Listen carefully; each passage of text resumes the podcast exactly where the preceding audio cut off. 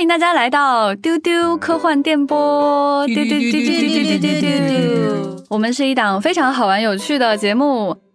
最近呢，过去很多节日哈，其中一个是父亲节。嗯嗯，就是父亲呢，还是科幻作品当中蛮重要的一个主题，也是人类的作品当中很重要的一个主题。父亲，然后父亲和主人公的关系，父亲和孩子的关系。对对，大家脑脑中可能已经浮现出了很多的爸爸，对，爸爸们。那今天我是这一场的主持人。未来事务管理局的局长齐少廷，跟我一起来推荐作品的两位特工是邓韵。大家好，我是未来局特工邓韵。千一鹤，大家好，我是千一鹤。丢丢丢丢丢。对，然后我们三个人每个人就是喜好各有一些差异哈，然后所以我们推荐的作品也会有一些差异。那这些作品呢？它不仅仅是纯粹大家传统意义上认为的科幻电影，它可能还会包括其他的影视作品，然后包括漫画、包括小说等等等等等等。今天的目的呢，不是要给大家树立一个好爸爸的范本，我们就是想借着爸爸这个话题，多安利一些好看的作品给你看。那你可以约自己的爸爸一起来看这样的作品，也不要忘了你的妈妈。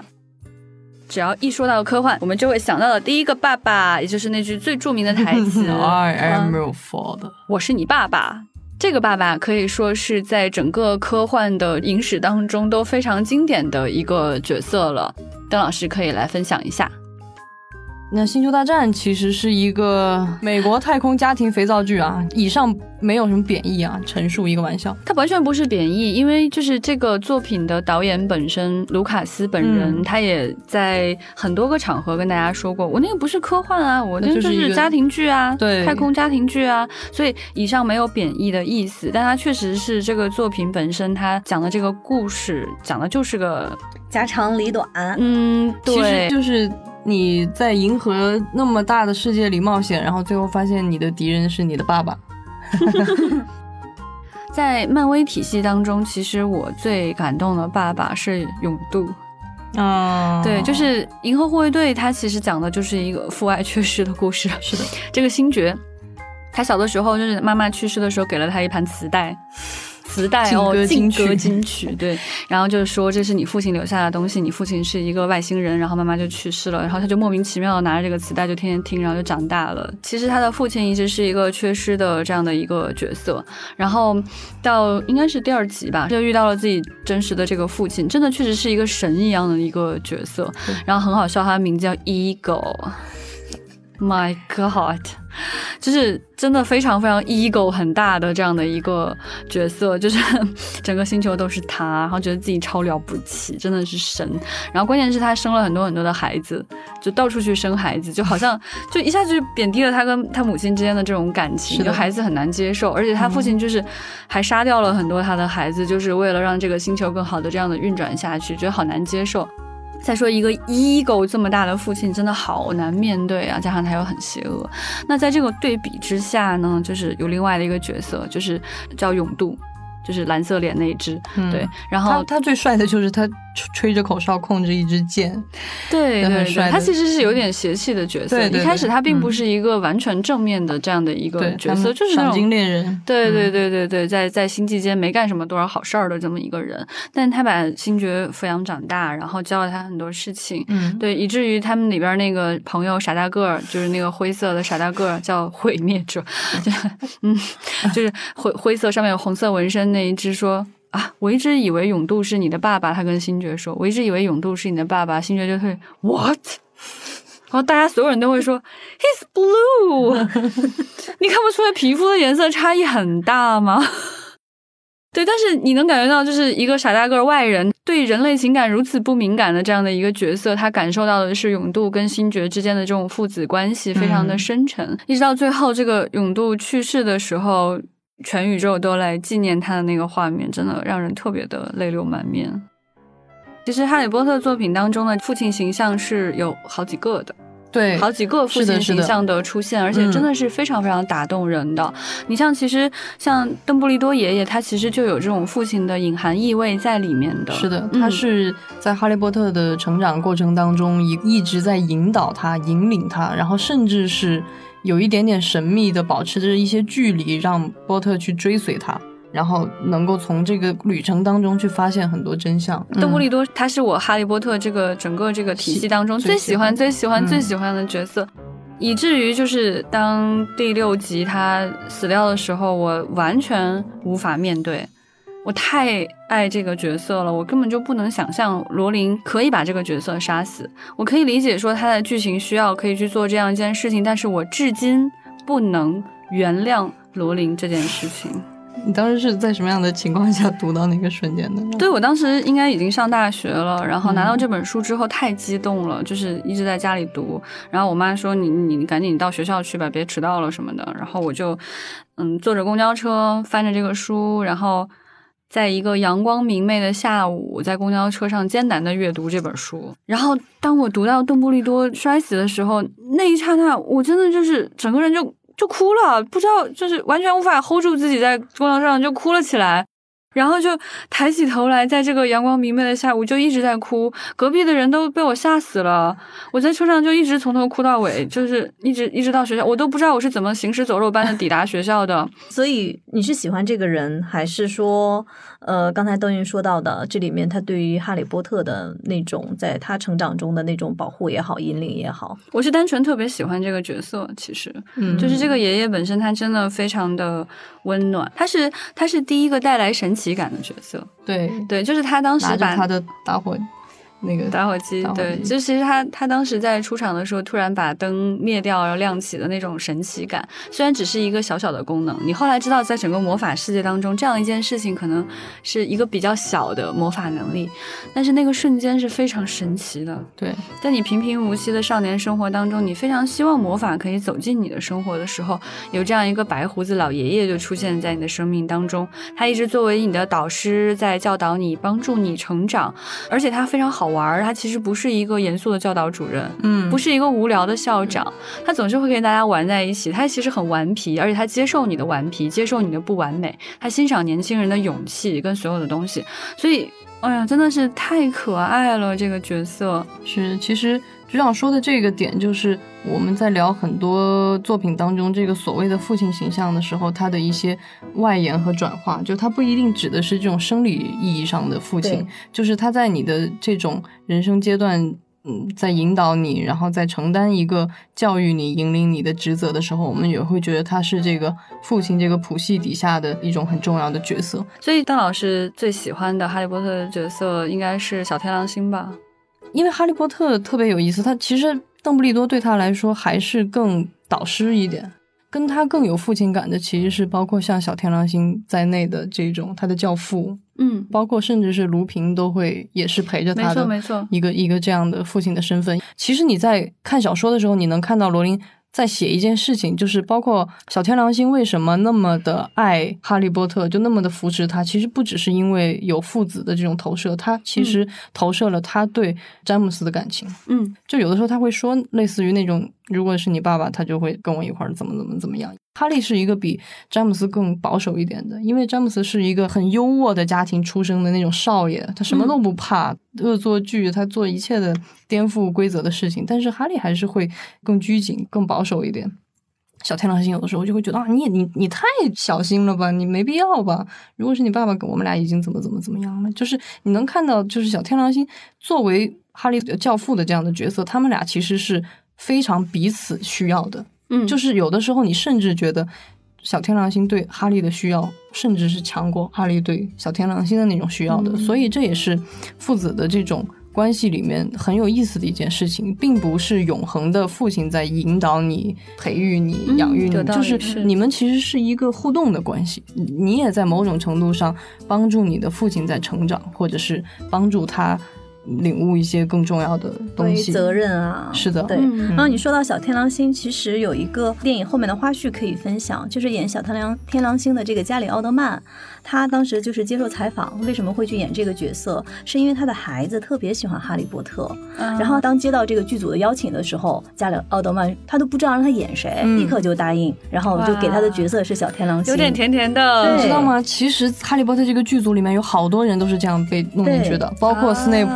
包括第一部的那个邓布利多那个爷爷。嗯。嗯其实大家都知道，在《哈利波特》是换过人的，是因为第一部的那个老爷爷那个角色，他其实后来就去世了嘛，就换了人。他其实，在演第一部的时候，身体已经不是特别的好了，所以当他接到邀约的时候，他就说不去。当他孙女得知他的爷爷要去演邓布利多，哇又拒绝了的时候，小女孩怒气冲冲的，气鼓鼓气鼓鼓的。他说：“你要是不去演这个角色，我就再也不跟你说话了。”然后老爷爷就去了。哦好温馨。对，对，就包括刚才提到的，像斯内普这个角色，其实他最终在最后的 ending 的部分承担了父亲的这样的一个角色。对，他就更有意思了。他很像你在成长过程中遇到的一个不那么好的父亲的感觉，他永远在否定你。一直在否定你，一直对你有敌意，是一直在对抗，但你最后发现你他其实是很爱你的，甚至愿意为你做出牺牲的。对，这样的父亲角色也是能够让很多人引起共鸣的。是的，对刚才千老师有提到的这个《权力的游戏》很有意思啊，《权力的游戏》里面其实有特别多的的父亲对角色，特别多爸爸。对，嗯，《权力的游戏》里面我，其实我最喜欢的那个角色是个不好的爸爸，嗯，就是我最喜欢的是兰尼斯特家，就是狮子家的那个家长，嗯，就是 Lord Tywin，我不知道嗯。翻译是泰温大人，嗯，就是小恶魔的爸爸，嗯，就是他是一个特别强势、专制，然后嗯对自己的孩子无情的打压这样的一个爸爸。最后是被自己的儿子用一个最不体面的方式结束了生命。所以你单纯觉得他是一个很有魅力的角色，但是实际上并不是认可他作为爸爸这样一个身份。是的，我觉得《全游》其实里面有太多的父亲角色啊，比如说一一开始这个史塔克家族就充满了主角气息，嗯，奈德·史塔克看起来就是一个非常威严的、慈爱的父亲。然后他很有趣，他身上充满了各种主角应该具备的这样的要素，所有的主角光环都在他那儿，没错。然后咔嚓就死了，咔嚓就死了。太震惊了，真的太快速了。但是你往后看，你就会很明白马丁他为什么这么做。嗯，他杀掉这个角色的原因是为了让你害怕，嗯，他想让你恐惧，他想让你在这个世界当中感觉到自己无依无靠，嗯，很邪恶，很邪恶。但它非常起作用。但是确实是因为刚刚我也想说，就创作者为什么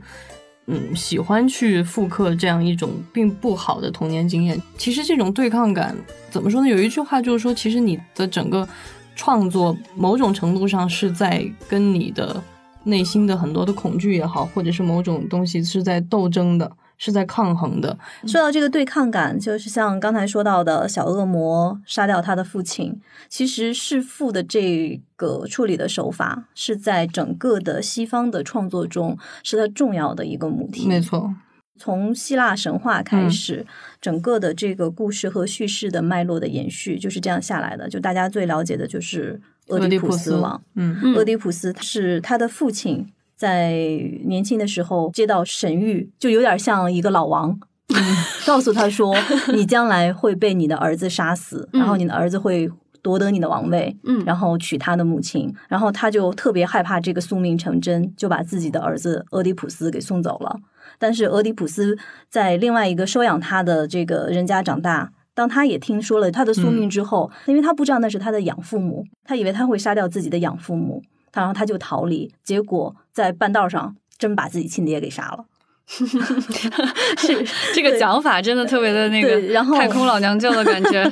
其实可能你就说的老，就真的是挺老娘舅的，因为你再往上来看这个希腊神话里面，全、嗯几乎全都是是家长里短的事儿，而且全都是跟父权的对抗从没错没错宙斯再往上，他的第一代的天神，对，到第二代的天神叫克罗诺斯，是宙斯的父亲。嗯宙斯其实就是联合着那些巴拉巴拉巴拉什么斯什么斯什么斯的神，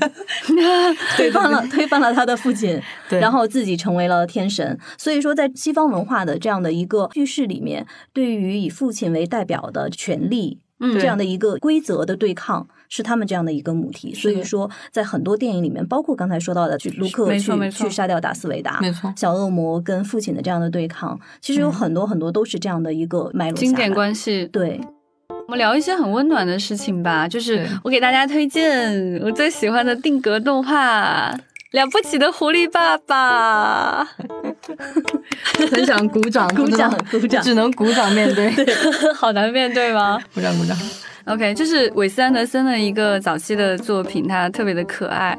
它讲的是一个狐狸家庭的父亲如何带领大家突破难关的这样的一个故事。就首先他是一个有趣的爸爸，他总是会带儿子去做一些奇奇怪怪的有趣的事情，嗯然后他非常接受他自己儿子奇奇怪怪的一面，就是做不好事情啊，然后做一些莫名其妙的事情啊，这样他都特别的接受。然后他为了这个家庭也付出很多，希望这个家越过越好啊什么的。然后他还很爱他的妻子，他会赞美自己的妻子，特别的可爱呢。因为是定格动画嘛，本来是一些毛茸的小动物拍的，韦斯安德森就把这个妻子的角色给换成了一个通体透亮的这样的一个塑料的 灯泡的感觉的东西，因为他在形容他的妻子是发着光的那种美，然后他这个时候材质这个都发生了巨大的变化，真的太 Q 了，所以真的是个很温馨的故事。每次去看的时候，心里都有一些温暖出现。嗯。我我特别喜欢韦斯安德森的作品，就是他的定格动画里面，因为他人很萌嘛，然后那个定格就有点那种反应很慢的卡顿感，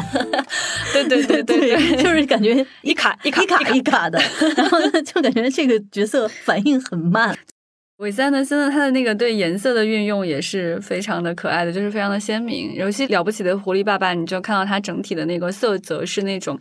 很火红火红的这样的色泽，它的童话感非常非常的强烈，就推荐给大家，挺适合跟爸爸一起观看的。爸爸。哦，我先说一个，其实就是给我留下了巨大的阴影的一个作品，就是里边对于爸爸的缺憾，嗯，是剪刀手爱德华。哦，里面发明爱德华的那个老爷爷，爱德华喊他爸爸，嗯。嗯但是因。为他突然去世了，他就只能留在那个城堡里面。嗯。我小的时候看那个作品好难过，因为爱德华是那种特别特别纯真，然后又就是你觉得他特别干净，然后像他那么想着他的爸爸，但他爸爸离开之后孤独的生活，而且手都没有给他做完，嗯，这个是让我小的时候对我的印象特别特别深，然后就觉得啊，那没有爸爸好难过。嗯嗯 我是在电视上看的，应该已经有十几岁了。哦嗯，我就给我爸说：“我爸，我今天看了个电影，幸亏我的手都做完了。就你觉得你也是爸爸做出来的，对我爸当时就觉得很莫名。对，这个好可爱对这个是我印象很深的一个，就是然后另外就是如果推荐的话，其实这两年有一个美剧，但它不是就是奇幻类型的，叫《This Is Us》，翻译成《我们这一天》。嗯嗯。我跟无数人安利过，但是我都没有办法去描述它的剧情，我只能告诉你说，它是讲了一家五口人的生活，就是这样的一个故事。是情景喜剧吗？不是，它就是嗯完全是剧情片，是家长里短，但真的不是那种老娘舅的那种说人是非的家长 里明白短。明白。它就是讲这一家人如何在生活中互相爱彼此。里面这个爸爸，就是是我在近年来的作品里面看到的完美的爸爸。嗯，就是他就是如何去爱他的孩子，如何去帮助妻子，然后如何为了家庭去牺牲，然后如何去付出，这个是我可以推荐给大家的一个片子。就刚才千老师有提到的，就是这个家庭关系的这样的一个剧情，其实比较著名的就是那个《摩登家庭》（Modern Family），它里面就很可爱，它有好几个爸爸的形象，其中一个就是 Phil。Phil 这个形象就是一个做什么事情也不是特别的优秀，但对妻子还不错，然后很尝试去做一个可爱的爸爸，想当一个很酷的爸爸的这样的一个角色。自己孩子好像在搞什么，他也不是特别的清楚，蛮典型的一个父亲形象的这样的一个存在。对，这种形象是美国的喜剧片里面的非常非常常见的一种刻板印象吧，嗯。就是那种中产的男性也没有什么太大的压力，但事业也没有特别的成功，对也没有特别成功，然后孩子们就都觉得普通的爸爸，对对普通的爸爸可以说是普通的、的爸爸，对。但他想当一个更好的爸爸，想去跟孩子做一些对。呃互动的时候，往往都熬不成，有点难熬，对。但在《摩登家庭》里面，这个 Phil 还是有很多的高光时刻的。嗯，他蛮可爱的，他有的时候会出现一些非常可爱的一个剧情，有一个细节我印象挺深刻的。其实他剧情里面就是 Phil 跟他的儿子关系一直很好，两个人经常玩在一起这样子。他对他的两个女儿可能关照没有那么多，尤其对那个特别高智商的那个女儿关照没有那么多。他们整个家庭里面被关心最少的是那个能够上 Caltech 加州理工的那个就高智商神奇少女 Alex，是被关照的最少的。费欧有一天，他就是在提到说：“哎呀，就是当爸爸就觉得孩子越长越大，比如我跟卢克的什么什么什么时刻，就他儿子，然后我跟黑莉就他另外一个女儿什么什么什么时刻。”突然想到。数了半天，他想不起来他跟 Alex 有没有什么时刻，他完全想不起来。他觉得，哎呦，糟糕了，我其实没有做好。这样，就我觉得他有自我反省的精神啊，很好啊。然后他就想把 Alex 带出去，一起去完成一个新的旅程。有一天，我们可以去回忆什么时刻，坐在长椅上看夕阳之类的。然后这一天就非常的不顺利，什么事情都没有做成功。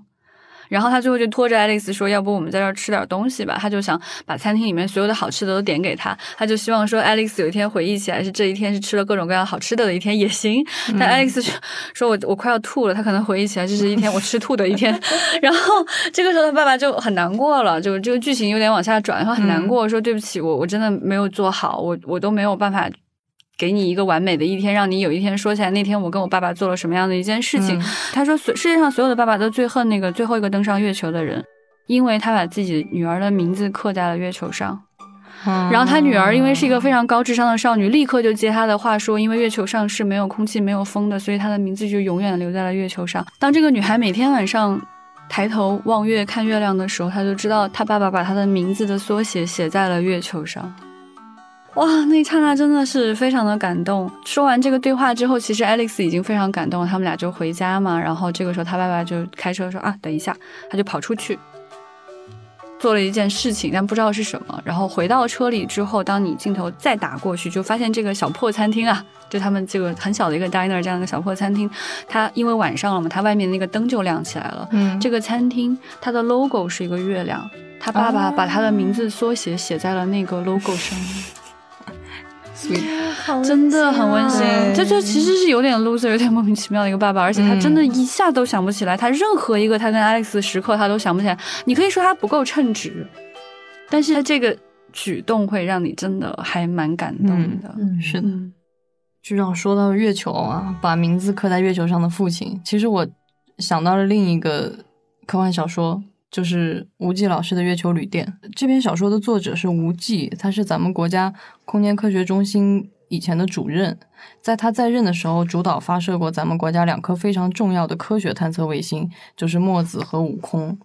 他很有意思，这位这位老科学家写了一本叫《月球旅店》的书，就是如果我们中国人想要在月球上建一个旅店，应该怎么建？其实就这么一个事儿。但是呢，因为他自己的这个出身和他对科学的这种严谨和浪漫，他把这个小说写的非常的有他非常硬核的一面，就是你看着觉得其实是一个可行性报告，就里面所有的技术细节都非常的准确，然后所有的推演非常的科学，但与此同时，他又在里面实际是一个父亲和女儿之间的故事，但是他们这个故事并不是一个很高的互动的故事，其实它是两条线索，一条线索是这个主人公就是这个航天科学家想要在月球上建旅店。然后，另外一条线索是他的女儿在几十年以后，当他的父亲已经去世以后，当这个月球旅店真正落成的时候，他的父亲给他留了一张票，说：“我想让你去看一看月球上的这个旅店。”那他就年纪大了以后，这后半生忙碌的这件事情到底是为什么？所以他的女儿就去到了月球。两条线索就一直在交汇吧，就是他去到月球，他的父亲专门挑了一个时间让他去月球旅店，那个时间是月球上少有的能够看见，就像我我们在地球上看满月一样，能够在月球看到满地景象的这样一个时间段。所以当他坐在这个月球旅店，然后回望地球，他看见了一整个清晰的圆满的地球就挂在他的窗前，然后他突然就。理解了他的父亲为什么对这件事情那么的痴迷和那么的执着，嗯，然后他的小说里面有一句话，就是说，当你抬头，不管是看地球还是看月球，然后因为你知道，另外那颗星球上有一个人是爱你的，嗯，然后你就能感觉到这个世界、这个宇宙就因为这个爱而变得不一样了。你跟这颗星球之间的这个关系，也因为有一个人在那个地方爱着你。而变得特殊，所以是一个非常非常动人的小说。就推荐大家去看《月球旅店》。虽然说它的文字写的很像实验报告，会有一些些这种很硬的这种语言，但是你能够看到一个科学家的那种情怀，那种对人类的父亲对女儿的这种爱，然后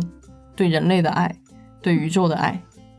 对，就真的是一个能够把父爱就是拉到这个宇宙级距离的这样的一种浪漫在里面。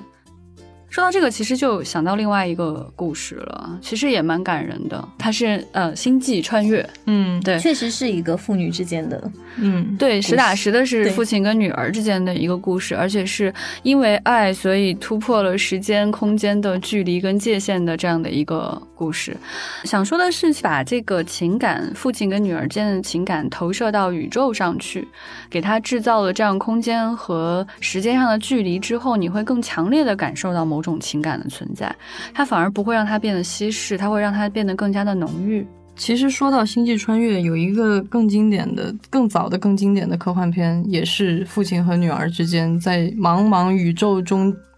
有他们的情感的羁绊的《Contact》。哎，不得了，这个怎么超时空接触这个电影是科幻史上非常经典的一个电影，而且它的原著的卡尔萨根，小说作者也非常厉害。卡尔萨根是一个天文学家，但他与此同时也写非常多的科普和科幻的作品。然后《Contact》的故事，就这个超时空接触，其实就是一个小女孩，她在她儿时的时候，她的父亲就给她种下了关于宇宙探索、关于外面星空的很多的梦想，所以他后来在成长过程当中就成为了一个天文学家。但是他的父亲在他嗯少年的时候就去世，离开了他。然后他很坚强的成长，然后很努力的去